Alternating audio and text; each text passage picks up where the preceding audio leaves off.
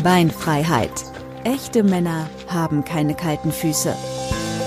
Maximilian Schwarzhuber ist professioneller Redner, Motivator, Sportler und Experte.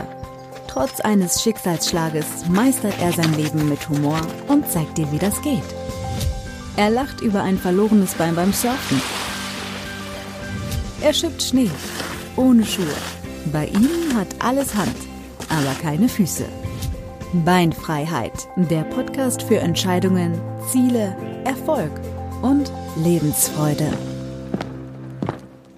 Ja, ein ganz herzliches Willkommen zum Podcast Beinfreiheit. Heute wieder mit einem Interviewgast, einen ganz besonderen Interviewgast. Ich durfte ihn kennenlernen beim Berlin-Marathon. Ich bin dort in der RTL-Spendenstaffel mitgelaufen und als ich da stehe beim, bei der Siegerehrung, kommt mir der Jochen über den Weg gelaufen und er ist auch Marathon gelaufen, aber nicht so wie ich, acht Kilometer in der Staffel, sondern er ist das Ding komplett gelaufen.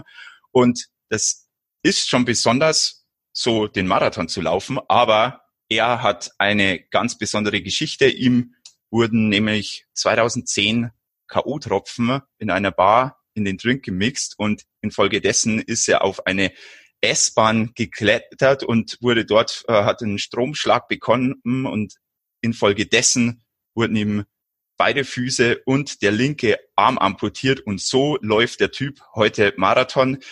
Jochen, wir ein ganz herzliches Willkommen in meinem Podcast. Hallo und vielen Dank. Ja, sehr gerne. Freut mich, dass du da bist und dass wir ein bisschen über deine Geschichte sprechen können. Ich habe das jetzt schon so ein bisschen angeteasert was ist da genau passiert? Dir wurden, du warst in der Bar und dir wurden K.O.-Tropfen reingemischt. Wie, wie kann man sich das vorstellen? Eigentlich ganz einfach. Ja, vor, vor neun Jahren ist es, also mir kommt schon vor wie eine Ewigkeit. Ja. War ich ganz, ganz gemütlich in der Bar mit Freunden und wir haben uns jetzt nicht die Kante gegeben und irgendwann mal waren bei mir alle Lichter aus. Danach. Komplett schwarz wusste ich nicht mehr, was passiert ist. Genau. Und Freunde sagten dann nur noch, ich bin irgendwann mal verschwunden. Und ja. am nächsten Tag haben sie über Medien erfahren, was passiert ist. Wahnsinn. Ich bin sie, äh, vier Tage später aus dem Koma aufgewacht und dachte zuerst, ich wäre von einer Organmafia entführt worden. Was? So sah ich zumindest auch aus. Wie, also wie kommst du da drauf? Ich stand noch ziemlich stark unter ähm, den Narkosemitteln ja. und die K.O.-Tropfen haben meinen Körper auch ziemlich stark belastet. Also ich wäre fast draufgegangen. Wahnsinn. Und, aber man konnte sie noch im Blut nachweisen. Den Täter hat man nie ermitteln können. Das ist bei K.O.-Tropfen sehr kompliziert und auch nicht so einfach, was die polizeilichen Ermittlungen angeht. Ja. Hm. Und das hat dann die Folge gehabt, dass ich ein halbes Jahr im Krankenhaus lag, viele OPs hinter mir hatte, große Schmerzen und Belastungen. Aber im Nachhinein bin ich wirklich sehr dankbar über die ganze Herausforderung, die ich dadurch hatte. Und all die ganzen spannenden Geschichten, die ich anschließend auch noch erlebt habe. Ja, da kommen wir. Wenn mir nichts fehlen würde. Ja, Wahnsinn. Also das ist, das verstehe jetzt ich also ich kann das verstehen, das verstehen aber, glaube ich, viele andere Leute nicht so eine Ansicht. Kannst du da etwas dazu sagen? Wie, wie, wie kommst du dazu? Du hast jetzt gesagt, ja, die, die Geschichten, die darauf gefolgt sind, was dir alles äh, passiert ist, das wäre ja so vermutlich nicht passiert. Aber gibt es da noch, noch einen anderen Grund, warum du sagst, hey, das ist gut so, mhm. wie es passiert ist? Ähm, an sich ist es überhaupt nicht optimal gelaufen. Ja, noch das kann kurz, man wohl sagen. Nochmal kurz, war, ähm, ich, ich habe ganz vergessen, wie was denn überhaupt passiert ist nach während der K.O.-Tropfen. Genau, ja. Im Auszustand bin ich auf einem S-Bahn-Dach gelandet und zwischen Oberleitung und S-Bahn und habe mir dadurch einen Starkstromschlag geholt. Ähm, in der Regel stirbt man oder verbrennt man sehr stark. Bei mir war letzteres der Fall und der linke Arm musste ab der Schulter amputiert werden. Und beide Füße wurden auch amputiert. Man nennt es im medizinischen Pyrogoff-Amputation. Pyrogoff. Mhm. Genau, also das heißt, ich hatte noch meine Sprunggelenke, die aber nutz, keine Nutzen hat. Die hat man zusammengeschraubt. Und heute bin ich dadurch entbelastbar. Also ich kann meine Beine sehr stark belasten, habe aber die gleichen körperlichen Voraussetzungen wie ein Unterschenkelamputierter. Genau, so wie ich zum Beispiel. Genau. Und Unterschenkelamputierte haben einen größeren Vorteil als ein Vorfußamputierter, weil man da einfach ganz andere technische Voraussetzungen schaffen kann. Ähm, man kann zum Beispiel verschiedene Füße unten, unten dran geschraubt bekommen, was jetzt ein Vorfußamputierter nicht gut kann. Der kann einfach nur eine Carbonplatte drunter bekommen, vielleicht noch eine Spirale um die ähm, Wade rum, damit man Energie aufbauen kann. Und ähm, wir beide hätten im Prinzip unbegrenzte Möglichkeiten, ja. je nachdem, was wir aus unserem Körper noch machen. Ja, genau. Und da wird sicherlich noch einiges kommen die nächsten Jahre bei uns beiden. ja, also krass, das sind ja mehrere tausend Volt, die da durch deinen Körper zucken. Das alles hast du aber, wie gesagt, nicht mitbekommen. Das war völlig, da war völlig alles schwarz, oder? Genau. Und Am Ende, die einzigen Erinnerungen, die ich jetzt habe, sind die, die ich aus den Medien herleiten kann. Also es war, ähm, waren vor Ort direkt Fotografen, die das gleich festgehalten haben für die Bildzeitung und die Spekulationen waren groß. Ähm, ich wurde dann halt erstmal mit vielen Vorwürfen konfrontiert, S-Bahn-Surfer oder ähm, Selbstmordattentäter. Und das ist schon hart in dem Moment, weil man denkt sich zuerst eigentlich scheiße, dass es überhaupt passiert ist und dass man jetzt in der Situation ist und dann erstmal noch mit vielen unreflektierten Aussagen konfrontiert wird. Ja. Ja, und du der hast Vorteil da nichts mitbekommen, das ist ja das Krasse.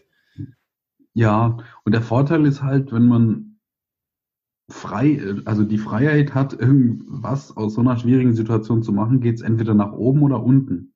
Ja. Die Entscheidung habe ich dann für mich getroffen, also dass ich all diese Schmerzen reflektieren will und daraus vielleicht was Positives ziehen kann. Ja, und das hast du, hast du in aller Bravour gemacht. Ist das für dich eine Entscheidung in einem Moment gewesen oder war das ein Prozess? Das war ein langer Prozess. Ich würde sagen, ähm, mindestens zwei Jahre, maximal vier Jahre hat es gedauert, wo ich erstmal körperlich und psychisch stabil werden musste. Ja. Mm, was? Bis ich endlich begriffen habe, was überhaupt mit mir passiert ist und ähm, wie ich mich akzeptieren kann. Und an de nachdem der Prozess abgeschlossen war, habe ich festgestellt, dass alles möglich ist, wenn man bereit ist, den Preis dafür zu zahlen. Mhm. Und der Preis ist? Eisenharte Disziplin. also das ist die letzte Stufe meines, äh, meines Erfolgs. Davor kommen noch viele anderen, ähm, die sich in der Komfortzone befinden. Also Bequemlichkeit ist zum Beispiel auch ein Schlüssel, wie man sich zum Beispiel nach oben ringen kann, weil man braucht sie auch, damit man sich erholen kann. Ähm, aber auch sich mal raustrauen und also die Disziplin haben, mal Dinge durchzuziehen, auch wenn es weh tut. Mhm. Wie du es schon bei eingangs erwähnt hast mit einem Marathon. Da, das ist ein schöner Vergleich. Da kommt ja. man an die Grenze und fragt sich, warum mache ich den Scheiß eigentlich? ja. Und wenn man nicht darauf vorbereitet ist, dann kann es auch ziemlich in die Hose gehen. Ja. Aber wenn man, wenn man das gut abgeschlossen hat, so ein Marathon und anschließend ein Ziel ist, ich glaube, das kann man nur beschreiben, wenn man es selbst mal erlebt hat. Ja, und das kann ich äh, absolut unterschreiben. So, es, es, ich weiß nicht, kennst du den Spruch? Wissen Marathonläufer eigentlich, dass sie den Marathon nicht laufen müssen? ja. Den kenne ich nicht, aber der ist gut. Ja, der ist, der ist nicht schlecht, ja. ja. Und äh, genau das ist der Punkt. Es geht ja nicht ums Müssen, sondern ums Wollen und dadurch dann auch irgendwie wieder durchs Müssen. Und ich durfte jetzt auch schon, ich habe ja das am Anfang erwähnt, dass ich den, äh, den Marathon in Berlin in der Staffel gelaufen bin und du den ganzen Marathon. Und wir haben uns ja dann zwei Wochen später sind wir uns ja wieder im wahrsten Sinne über den Weg gelaufen in München beim Marathon und da war es genau umgekehrt. Du bist die Staffel gelaufen und ich bin den Marathon komplett gelaufen und da waren bei mir wirklich viele Momente dabei, wie du schon gesagt hast. Da dachte ich mir, warum mache ich den Scheiß? Auch gut, ich bin auch wirklich mit einer mit einer Verletzung am linken Stumpf gestartet. Das war mhm. natürlich nicht die beste Voraussetzung und ich glaube, du wie, wie wie schnell warst du in Berlin? Drei Stunden 36? Äh, Irgend sowas. 26. Drei Stunden 26.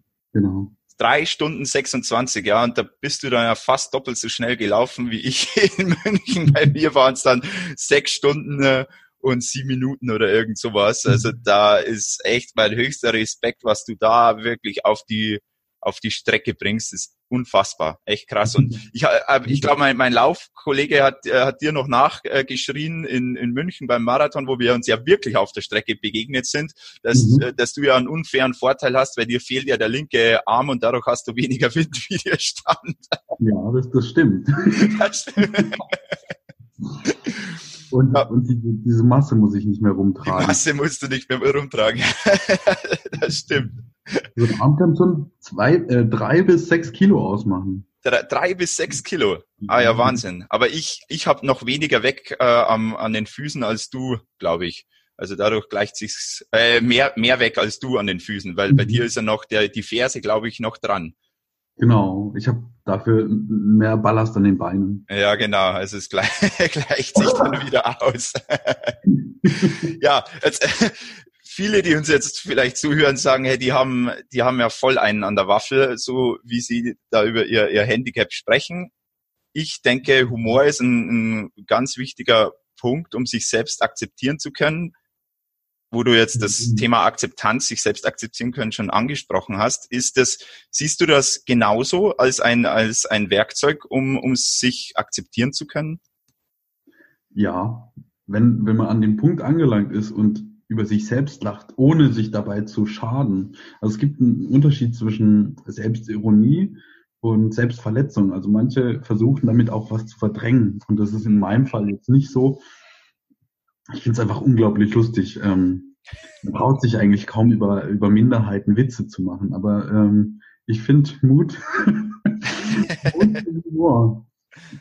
Es ja. Ist, ist ja noch niemand daran gestorben, weil man über einen Behinderten Witze gemacht hat.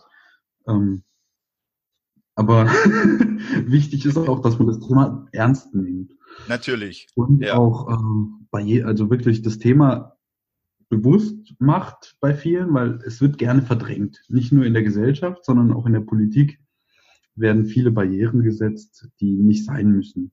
Und ähm, jeden Euro oder je, jeden Kraftaufwand, den man in Chancengleichheit für Menschen mit Behinderung reinbringt, zahlt sich vielfach wieder aus. Und ähm, Humor kann da ein Schlüssel sein, um das Thema einmal überhaupt in den Vordergrund zu bringen, weil es ist kein angenehmes Thema. Niemand spricht gern über äh, Menschen mit Behinderung, weil sie denken, das ist was, das geht nicht. Äh, und wenn, wenn man drüber spricht, dann sagt man, oh Gott, ist das schrecklich und wir müssen ja was tun. Und ja, ähm, das da, Mitleid, das da immer mitschwingt, ja. Und da ist allein schon die Barriere in den Köpfen. Wenn die Leute sagen, oh je, das ist ja schrecklich. Wir sollten oder wir müssen was tun. Ähm, damit die armen Behinderten wieder am Leben teilhaben dürfen oder überhaupt in der Lage sind, leben zu können. Und genau das, das ist es ja nicht. Also wir haben so viele Freiheiten, wenn wir nur möchten oder können. Ja. Und wenn man uns nicht behindert. Ja. Das macht man immer nur selbst dann. Genau. Ist da, die, die Zeit nach, nach diesem Unfall oder nach die, diesem Schicksalsschlag. Wie, wie ist es dir da ergangen? Hast du da einen, einen Groll gegen den Täter, der dir diese K.O.-Tropfen reingemischt hat? Ja, es wäre gelogen, wenn ich aufgewacht wäre und gesagt habe, hey geil. Ja. Ähm, ich war echt wütend, sauer. Ich wusste auch gar nicht auf wen und warum und auf was. Und jeden Tag habe ich gedacht, ich äh, wach irgendwann mal wieder auf und es ist wieder alles dran. Oder ähm, ich habe auch oft darüber nachgedacht, das Leben einfach abzuschließen oder zu beenden mhm. und mal schauen, was danach passiert. Zum Glück habe ich den Punkt nie erreicht, wo ich dann wirklich die Entscheidung getroffen hätte, sondern das waren alles Momente, wo ich einfach am, am Tiefpunkt meines Lebens war. Ja. Und der Hass, der galt eigentlich nur einem, und zwar dem Hauptverantwortlichen für mein Leben, und das war ich selbst. Mhm. Sehr interessant. Ja. Das ich glaube, wenn man, wenn man nicht in der Lage ist, sich selbst zu vergeben oder sich zu lieben, dann ist es, ist man auch nie in der Lage, mit anderen Menschen klarzukommen oder in, mit Integrität zu leben. Ähm, man sieht halt zu oft, dass wir in eine andere Richtung streben, also eher in Konkurrenz und auch nicht miteinander, sondern immer gegeneinander arbeiten oder leben. Und das Leben könnte so viel schöner sein, wenn ja. man die Entscheidung trifft und sagt, hey, ich will mit mir und mit anderen Menschen schön leben. Ja, wow. Das, mhm. äh, du, du, du sagst das schon mit, mit dir selbst zurechtkommen zu können. Inwieweit spielt da, und das ist ja für mich ein ganz großes Thema, was ich auch in meinen Vorträgen immer wieder in den Vordergrund stelle, das Thema Verantwortung zu übernehmen fürs, fürs eigene Leben. In, inwiefern war das für dich entscheidend? Hm. Eigentlich immer. Ja. Ich, ich, hatte es zum Glück nie leicht im Leben. Also es ist auch schon gleich mit, de, mit der Folge meiner Geburt. waren, also es waren nicht die besten Rahmenbedingungen. Ja. Und das zog sich halt durch mein Leben. Ich habe damit Frieden geschlossen mit meiner Vergangenheit und ähm, mir vergeben, also auch de, de, den ganzen Sachen, die, die passiert sind. Weil es hilft nicht, wenn ich zu, zu oft in die Vergangenheit gucke und jedes Mal nur das Schlechte sehe und die Schmerzen, sondern eher sage, was habe ich daraus gelernt oder ähm, was will ich daraus machen? Ja, und Verantwortung hat eigentlich schon ähm, einen Begriff inne, Antwort. Ja, exakt. Die, Antwort für sich im Leben zu finden. Ähm, letztendlich muss man sich jeden Tag die Frage beantworten, ähm, warum stehe ich heute auf? Was will ich heute machen oder erreichen? Und wofür bin ich dankbar? Ähm, mit dem Ziel, abends im Bett zu liegen, erschöpft und auch zufrieden und sagen, hey, schön. Ja. Den heutigen Tag konnte ich abschließen. Ja. Ja, das ist, du, du sagst es perfekt. Also das hört sich fast so an, als ob, ob du schon mal bei mir in dem Vortrag gewesen wärst. Das, nee, leider noch nicht. Ja, das, das, das holen wir noch nach.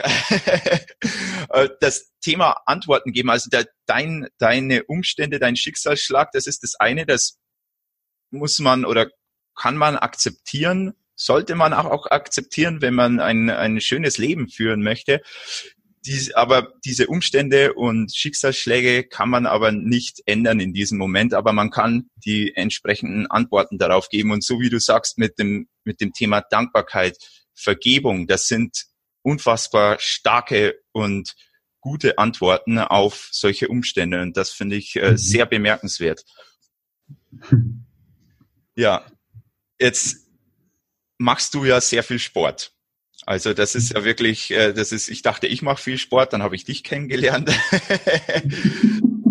du, du, kommt da ein schlechtes Gewissen auf? Ja, ja, da kommt ein leicht, leicht schlechtes Gewissen auf. Aber dafür bist du ja da für mich.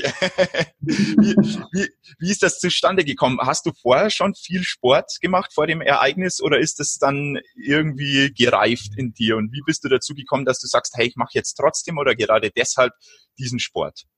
Hm, vor dem Unfall war ich eher Durchschnittssportler, wenn nicht sogar eher moppelig. Ja. Nach dem Unfall auch sehr. Ähm, ich werde wahrscheinlich auch nie die Statur eines Top-Athleten haben, sagte mir meine Ernährungsberaterin. Ich, ja. Ja. Wie viel Sport habe ich vor dem Unfall gemacht? Ich war ab und an meinem Fitnessstudio zwei bis dreimal die Woche und fand das schon sehr viel. Heute trainiere ich etwa 10 bis 14 Mal die Woche. Und eine Einheit sind etwa 30 Minuten bis vier Stunden. Ähm, ja, was ich so trainiere, ich ähm, bin Triathlet. Das mache ich aber erst seit zwei Jahren und habe angefangen mit Marathon. Vor, vor drei Jahren wollte ich oder habe ich mir einfach mal ein Ziel visualisiert und gesagt, was will ich mal in, in meinem Leben geschafft haben, was ich eigentlich nie schaffen könnte oder was viele Menschen nicht schaffen könnten. Ähm, und dann kam ich auf die blöde Idee und habe gesagt, ich will heute in einem Jahr einen Marathon laufen. Die meisten haben gedacht, ey, der ist doch verrückt. Der ist nicht nur körperlich behindert, sondern hat da oben auch noch einen an der Waffe. ja, also ein gutes Indiz, ja, dann bist du auf dem richtigen Weg, wenn, die, wenn viele Leute das sagen. Und da hat mir, ja, aber Glück ist das mein Leben und nicht das der anderen genau. vorschreiben, was gut und schlecht ist. Genau oder was gesund sein kann oder was, was schädlich ist. Hm, ich wusste tatsächlich nicht, was auf mich zukommt. Ähm, aber wie vorhin schon beantw äh, oder beantwortet, genau, was bin ich bereit zu geben, um mein Ziel oder meine Ziele zu erreichen? Und in dem Fall habe ich sehr viel dafür hergegeben und es war Zeit. Mhm. Ich habe viel Zeit investiert in einmal Training, in meine Ernährungsanpassung und in Bildung. Also ich habe viel, äh, ich habe mich viel informiert, einmal über den Körper, über den Stoffwechsel, über die Funktion von Muskel, Knochen etc. Ähm, und das Wichtigste war die Umsetzung. Wir neigen ja heute dazu, uns Wissen ohne Ende anzuhäufen über Kommunikation, über Kompetenzen und noch vieles mehr. Aber wo bleibt da die Umsetzung? Ja. Ähm, und das, das ist auch der Punkt. Aber das Gehirn glaubt, glaube ich, wenn sich in der Theorie mit vielen Dingen befasst, dass auch irgendwas in der Umsetzung passiert. Und das ist, glaube ich, auch der Denkfehler. Auch bei Motivation. Ähm, ich habe mich viel mit dem Thema Motivation auseinandergesetzt und festgestellt, dass Motivation völlig überbewertet wird. Ja. Mhm. Weil manche, manche sagen, ich sollte Motivationstrainer werden.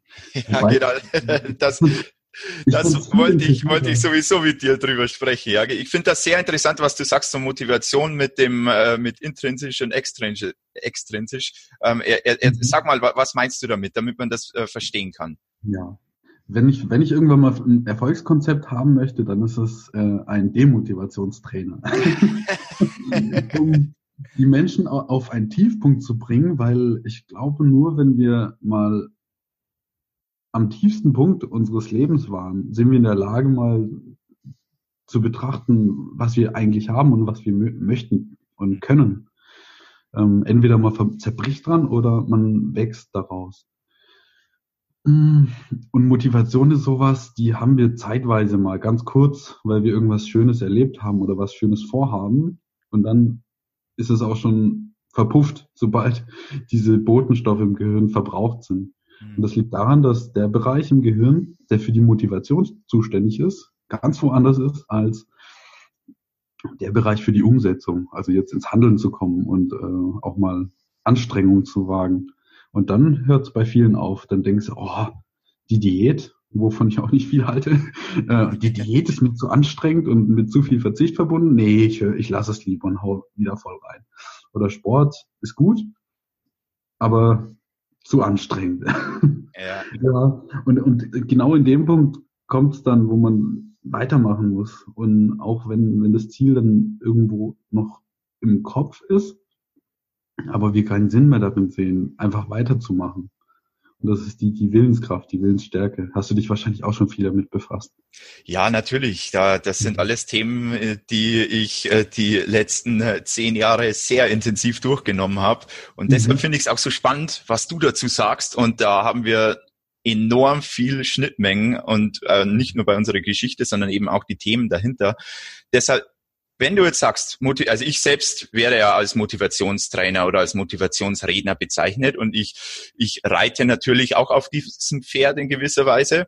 Mhm. Allerdings geht es mir nicht um die Motivation, so wie du schon gesagt hast, sondern um ein, ein Konzept oder Ideen, die langanhaltend etwas bewirken. Ja. Also das, das mogle ich dann quasi rein, obwohl ich Motivationstrainer genannt wäre, ja. Jetzt, ähm, und Frustrationstrainer, sowas wäre nachhaltig. Ja, genau. Und, äh, und hey, das wäre doch super. Du wärst doch der erste Demotivationstrainer in Deutschland oder im deutschsprachigen Raum. Das wäre ein Alleinstellungsmerkmal auf alle Fälle. Es gibt so einen Nico Senfrott. Ich weiß ah nicht, ja, stimmt. Frott, genau. Der ist auch jetzt im EU-Parlament. Das ist auch ein Demotivation. Ja, genau, genau, aber auf, einer, auf einem anderen Niveau als du. das, das stimmt. Aber könntest du dir vorstellen, dass du deine, deine Vorstellung, deine Ideen weitergibst, eben als, als Trainer, als Redner, dass du ein Buch schreibst, solche Dinge? Vorstellen kann ich es mir, aber momentan will ich es nicht. Ja, ja, also du bist voll auf deinen Sport fokussiert. Ja, also ich sehe momentan darin ähm, kein, äh, wie kann man sagen, ähm, momentan fehlt mir dafür die äh, Umsetzungskraft. Ja. ja. Also ich, ich weiß nicht, die, das Motiv dahinter ist sinnvoll und ich glaube, dass viele das auch gut fänden. Nur weiß ich noch gerade gar nicht, ähm, warum ich das umsetzen soll. Und da kommen wir zu dem Warum ähm, wenn ich, ich bin so ein Mensch, ich stelle ganz gerne diese W-Fragen. Warum, ja. weshalb, wieso, wie und was. Ähm, und mit dem Warum fängt alles an. Und wenn ich irgendwie nicht weiß, warum ich was mache, dann, dann äh, habe ich dafür auch wenig Antrieb. Ja, dafür habe ich halt andere, andere ja, Interessen momentan. Also einmal den Sport.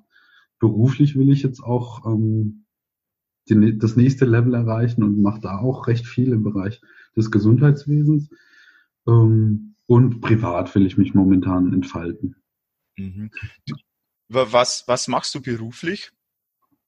Beruflich, ich bin Sachbearbeiter im sozialen Gesundheitswesen und arbeite hier in der Uniklinik in Heidelberg. Auch in der technischen Orthopädie. Also ich ähm, habe jetzt erst neu angefangen und lerne mich da ein äh, im Bereich der Hilfsmittelversorgung, der Prothetik momentan. Ja, schön. das, das ist auch ein spannendes Thema und ich finde, da ist ganz viel, da besteht ganz viel Handlungsbedarf in Deutschland. Also was so die optimale oder adäquate Prothesenversorgung von Menschen mit Amputation angeht. Ja, und das kannst du ja dann direkt auch wieder für dich verwenden. Das ist, ist perfekt. Also die Glaubwürdigkeit, die hast du dann absolut, wenn du sagst, das, das ist gut, weil du musst es, du musst es auf alle Fälle wissen, äh, vor allem was du da sportlich leistet, das, das ist wirklich krass, ja. Schön. Und das ist das, wo du sagst, das ist äh, deine, deine Erfüllung, dein Warum dahinter, dass du die in, in diesem Bereich dich bewegst. Genau aktiv zu bleiben. Also einmal im Gesundheitswesen, im Sport und privat experimentiere ich momentan auch sehr viel aus. Also ja, ehrenamtlich, ähm, sozial. Schön, ich habe ich hab ja mitbekommen, da haben wir wieder ein paar Schnittmengen, das äh, fand ich echt fantastisch. Du spielst Trompete. Ja, du auch? Ja, ich auch. Wusstest du gar nicht, oder? nee, noch nicht. genau, ich spiele ja schon seit seit seit langem. Ich muss momentan ein bisschen zurückschrauben, was die Musik angeht, äh, da ich ja beruflich sehr viel unterwegs bin. Äh, ja, aber so als Ausgleich ist das eine, eine tolle Sache und das habe ich bei dir auch mitbekommen, dass du Trompete spielst und dachte mir, ach, sieh an, er auch. Ja, ich sollte mehr proben. Also das ist schlimm, wie schnell man das verlernt. Also ja, das, das sollte man immer. ja. Ja, und was ich auch noch äh, sehr cool fand, du hast äh, erzählt mit der kalten Dusche. Ja. Erzähl mal, wieso? Wieso kalt duschen? Es spart Energie und Wasser. Nein, äh, doch. Also das ist ein einer von vielen Gründen, aber einfach weil es sich gut anfühlt. Die ersten Sekunden sind wirklich äh, Kostenüberwindung. Mhm. Komfortzone erweitern. Genau. Ich würde gerne immer morgens duschen. Meistens dusche ich schon abends und zweimal, äh, also morgens und abends duschen, ohne dass ich einen Grund dafür habe, will ich nicht. Am liebsten dusche ich morgens kalt. Und genau einmal diese Überwindung zu über, überschreiten, aus der Komfortzone rauszugehen, trainiert so ein bisschen die Willenskraft. Also auch die Konsequenz, ähm, kaltes Wasser über einen laufen zu lassen, auch wenn es nicht gerade warm draußen ist oder ja. man auch überhaupt keine Lust drauf hat. Ja. Aber dahinter ver verstecken sich auch noch ganz viele positive Effekte auf den Körper. Ähm, es wird das natürliche Cortisol, äh, die natürliche Cortisolproduktion wird angeregt. Also das, was einen aktiviert. Mhm. Ähm, meist, viele kennen es vom Stress. Also wenn sie gestresst sind, haben sie meist, äh, sind sie sehr aktiv wenn wir zum Beispiel mal früher von einem Säbelzahntiger gejagt wurden, hatten wir die Bereitschaft zu handeln, also zu fliehen oder zu kämpfen. Und das äh, bewirkt zum Beispiel auch eine kalte Dusche. Und auch viele Stoffwechselprozesse werden angeregt, die Durchblutung. Man atmet wieder tief durch. Ähm, und wenn man aus der Dusche rauskommt, sich abtrocknet, merkt man einfach, der ganze Körper ist pulsiert oder ist warm. Und ähm, ja, Deswegen, ich liebe diese kalte Dusche inzwischen. Und man duscht wirklich nicht mehr so lang, mhm. also braucht kaum Wasser und ähm, Energie. man tut auch ein bisschen was für die Umwelt. Ja, schön. Also das finde ich auch total eine äh, tolle Sache. Das mache ich auch mit dem äh, kalten Duschen. Mhm. Und ja, ich kann das nur bestätigen, was du gesagt hast. Jetzt würde mich interessieren, du machst sehr viel Sport, bist da sehr engagiert. Was sind deine Ziele so in den 2020, 2021? Wo, wo möchtest du dahin? Mhm. nächstes Jahr habe ich vor, mal bei internationalen Wettkämpfen zu starten. Ähm, sowohl im Marathon als auch im Triathlon. Ja. Und gerne auch reinkommen möchte, weil ich fahre zwar viel Fahrrad, ich fahre immer zur Arbeit, 15 Kilometer hin und wieder zurück Mhm. ähm, und mache fast alles mit dem Rad, aber ich äh, habe es bis jetzt noch nicht so richtig professionell gemacht. Also will ich mich nächstes Jahr im Rad stärker etablieren, ähm, im Radsport. Ja, und meine Ziele für nächstes Jahr wären deutsche, äh, deutsche Meisterschaften. Hier auf nationaler Ebene habe ich dieses Jahr schon einige Erfahrungen sammeln können, aber auch auf internationaler Ebene zu gehen, in die, zur Europameisterschaft oder zur Weltmeisterschaft. Mit dem Hauptziel, 2024 in Paris bei den Paralympics zu starten. Mhm. Welche Disziplinen das sein werden? Mein Wunsch wäre Triathlon, weil dann wird wieder meine Klasse offen sein. Ja. Warum ich in Tokio starten kann nächstes Jahr, liegt genau daran, weil meine Startklasse wurde gestrichen. Ich habe aufgrund meiner Behinderung eine recht hohe und es Ja. gibt Menschen, die äh, so eine schwere Behinderung haben und dann noch einen Triathlon machen. So behindert sind die wenigsten. Ja. Und gleichzeitig noch so äh, verrückt im positiven Sinne. ja, was ich schade finde und auch ein Zeichen dafür, dass man Menschen gerade in so einer Situation animieren sollte, Sport zu treiben, weil mit Sport kann man viele Einschränkungen ausgleichen. Ja. Oder? Genau. Aushebeln. Toll, schön. Und da, da steht jetzt schon fest für, für Paris, dass diese Klasse dann wieder offen ist. Das steht jetzt schon fest, genau. Okay. Ich hoffe, dass sie nicht rausgenommen wird, weil ähm, im Hochleistungssport muss man wirklich sehr offen und flexibel sein. Und gerade im Behindertensport ist es nicht so einfach, weil Behinderungen so vielfältig sind und man kann das auch nicht immer eins zu eins bewerten. Ja. Beispielsweise wären wir beide in der gleichen Klasse, egal in welcher Disziplin, weil es gibt noch keine Klasse, die sowohl beidseits Unterschenkel amputierte als auch Armamputierte ähm, drin haben. Also sprich, ja, mein fehlender Arm, der ist im Prinzip überbewertet. Das, was wir eingangs schon erwähnt haben, Arme, Arme werden völlig überbewertet. werden völlig überbewertet. Wahnsinn. Ja, also sollte ich, ich habe mich ja dazu entschieden, dass ich nicht im Paralympics-Bereich starte. Ich mache das ja mehr so für mich, um meine, meine persönlichen Grenzen im sportlichen Bereich immer auszuweiten. Aber sollte es doch mal so weit kommen, dass ich da irgendwo mitstarte, dann wären wir, würden wir uns auf alle Fälle da gegenüberstehen. Das wäre natürlich Motivation genug für mich. Der Hammer. Das wäre wirklich. wir sehen uns nächstes Jahr am Chiemsee, oder? Ähm, ich starte nächstes Jahr in, in Ingolstadt, und, Mhm. äh, Mitteldistanz in Ingolstadt und möchte mich damit dann für Hawaii den Ironman 2021 qualifizieren. Alter.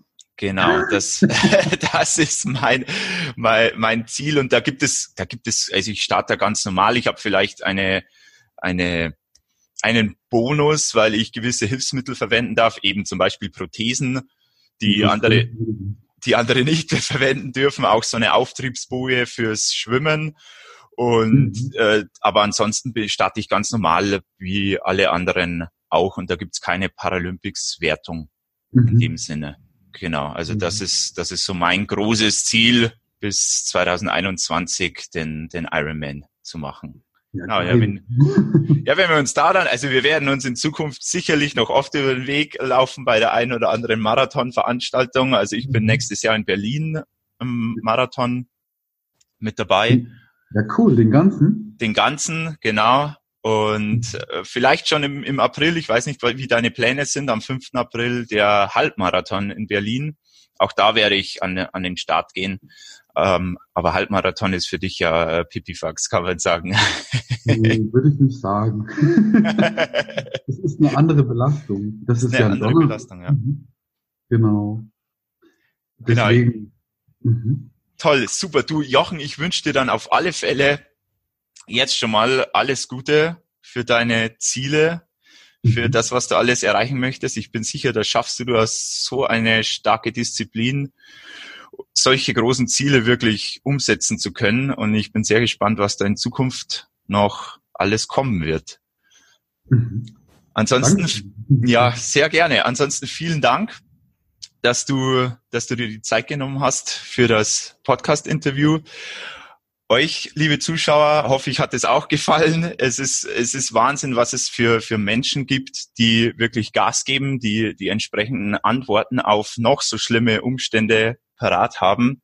Und ja, ich hoffe, ihr könnt da ein bisschen Inspiration und auch vielleicht etwas kurzlebige Motivation mitnehmen und freue mich sehr, wenn ihr das nächste Mal wieder einschaltet zu meinem Podcast Beinfreiheit. Alles Gute, Servus. Servus.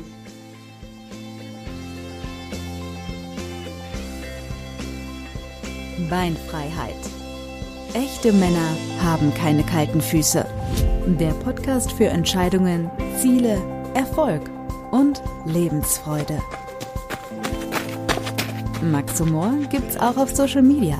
Schaut gern mal vorbei auf Instagram und Facebook und lasst gerne ein Abo da. www.maximilianschwarzhuber.com